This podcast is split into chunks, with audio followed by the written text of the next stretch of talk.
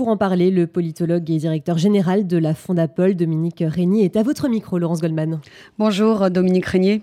Bonjour. Merci euh, d'être euh, en direct avec nous euh, sur RCJ. Nous allons avec vous essayer d'analyser, de comprendre ce qui s'est passé vendredi du côté de la NUPES avec cette proposition de résolution déposée à l'Assemblée nationale. Tout d'abord, Dominique Régnier, pourquoi ce texte arrive maintenant alors que les députés sont en plein débat sur le pouvoir d'achat? On a du mal à, comprendre en quoi il était urgent de déposer ce texte sur le bureau de l'Assemblée. Alors, je, je, ne suis pas en mesure de, de répondre précisément à votre question factuellement, c'est-à-dire de donner les raisons pour lesquelles ce texte arrive maintenant. Ce que je constate, c'est que le texte a été euh, déposé le 13 juillet. Je constate que euh, au moment de la commémoration de la rafle du Veldiv, le 16 et 17 juillet, euh, une nouvelle polémique a, a, été lancée par Mathilde Panot. on s'en souvient.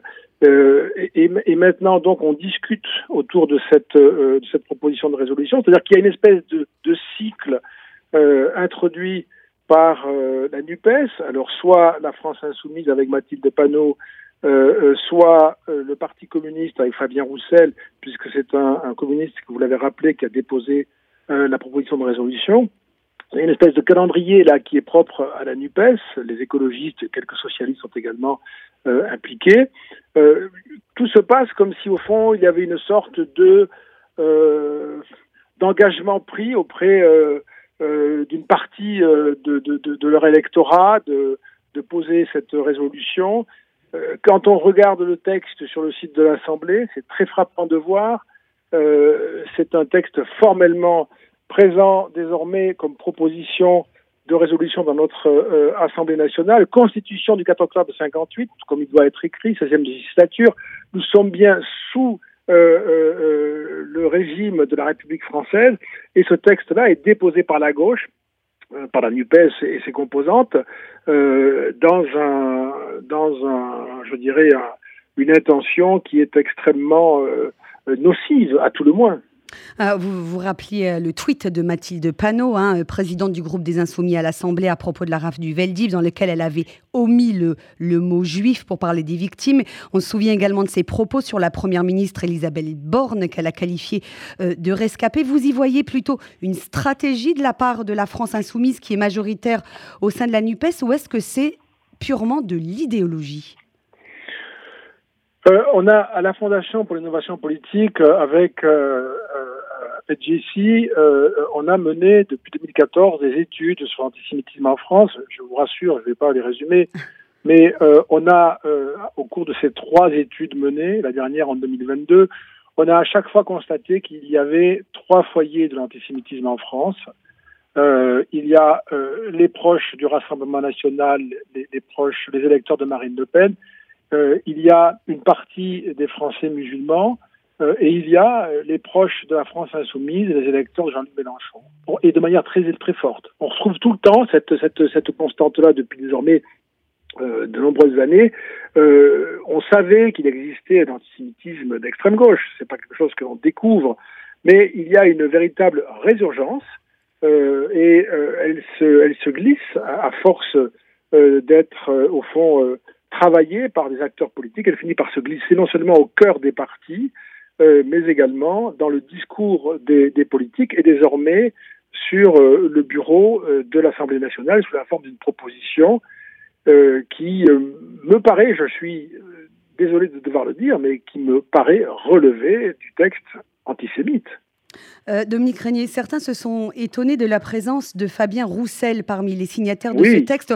On avait cru pendant la campagne pour les présidentielles qu'il était sur une ligne un peu différente de celle des Insoumis, en tout cas plus républicaine, plus laïque. J'ai été très surpris moi-même. J'ai partagé cette surprise au moment où je découvrais la liste des signataires. Vous avez tout dit, hein, euh, Fabien Roussel n'a pas fait cette campagne-là. Fabien Roussel, au contraire, a montré, non sans courage, euh, qu'il voulait incarner euh, le retour euh, à une gauche républicaine. Euh, et là, nous, avons une sorte de contre-pied brutal qui, du coup, amène à poser la question de la réalité des propos antérieurs, ce qui avait, ce qui relevait de la réinscription dans une gauche républicaine qui peut-être même amène à douter de leur sincérité. Toujours navrant d'avoir à dire cela, mais ce texte est impressionnant. Euh, vous avez dit hein, de, de, ce qu'il fallait dire de ce texte, euh, qui parle quand même. Est-ce que moi je me pince hein, pour, pour, pour, pour, bien pour bien être sûr que je ne dors pas, hein, euh, mais il est bien question de qualifier de groupe racial hein, mm. les, les, les, Israéliens. Et donc euh, il y a, a d'ailleurs la théorie du grand remplacement.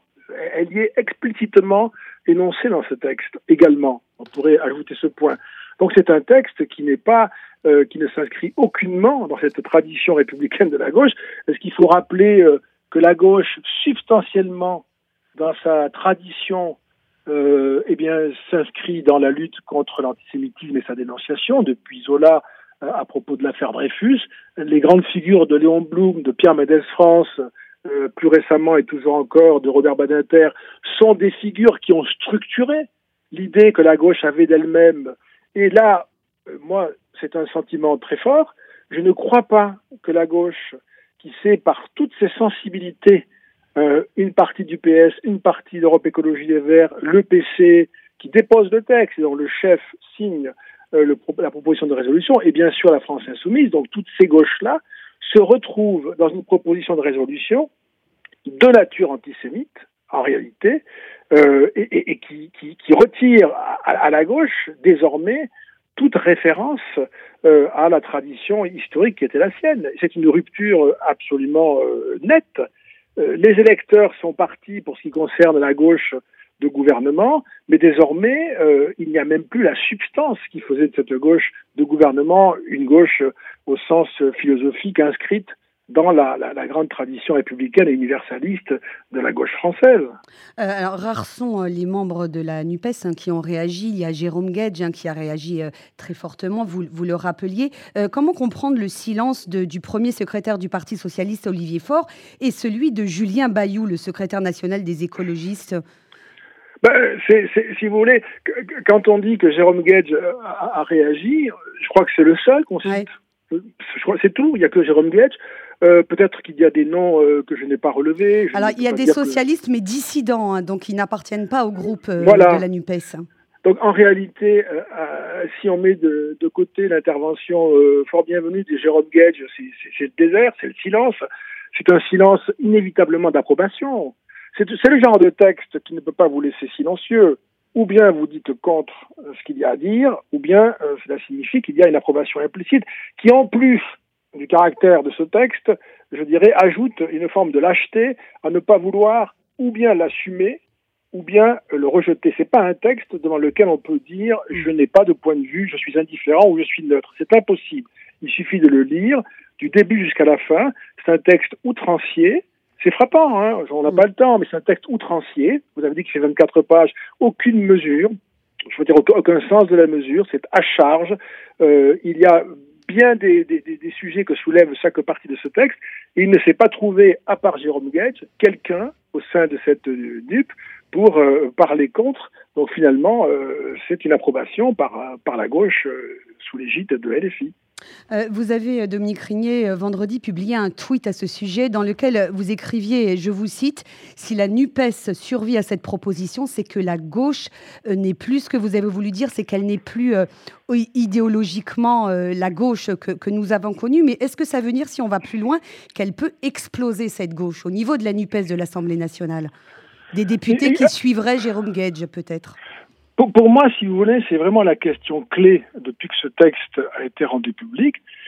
Euh, ces, ces, élus, ces, élus, de gauche, euh, devant ce texte, ou bien restent membres de la NUPES, euh, de la NUP, comme dit l'Académie française, et euh, à ce moment-là approuvent ce projet de résolution, cette proposition de résolution. Donc, dans, dans ces conditions, c'est une disparition politique et morale de euh, ces députés de ces partis qui n'ont plus à se revendiquer de la tradition de gauche euh, démocratique et républicaine, objectivement, je ne vois pas comment on peut, on peut le faire en, approuvant un tel texte, y compris dans une approbation par-ci par le silence, ou bien il y a euh, le moment d'une séparation, c'est-à-dire nous ne pouvons pas faire partie du même groupe ou de la même coalition de groupes à, partir du moment où un texte comme celui-là est déposé.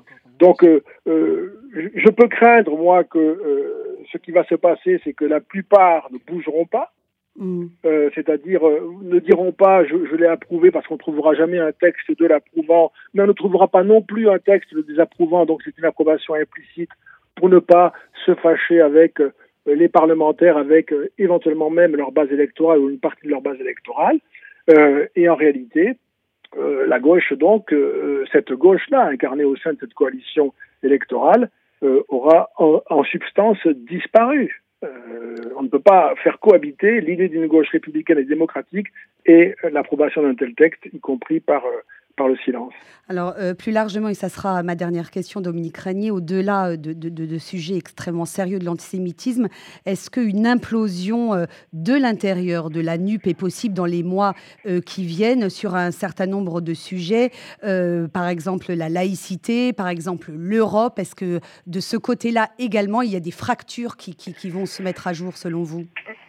Il y avait, il y avait au départ, avant la constitution de la coalition, des, incompatibilités fondamentales entre les composantes euh, aujourd'hui réunies au sein de la NUP. C'était, difficile au départ. Cela s'est fait probablement en raison d'une sorte de panique électorale. Cela s'est fait dans de très mauvaises conditions, cette coalition. Et donc, euh, les, différences, y compris les, plus importantes, on vient d'en parler, euh, demeurent, n'ont pas disparu, et même maintenant commencent à réapparaître.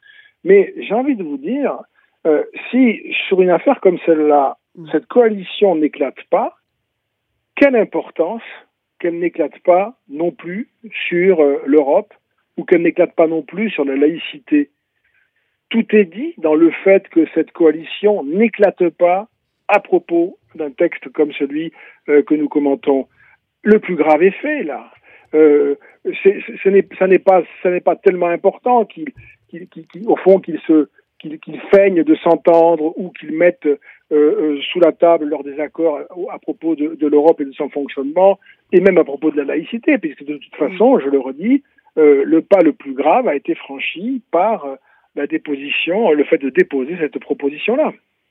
Dominique Régnier, euh, merci infiniment d'avoir répondu en direct aux questions de RCJ. Je rappelle que vous êtes professeur à Sciences Po et directeur général de Fondapol, la fondation de l'innovation politique. Merci à vous et excellente journée.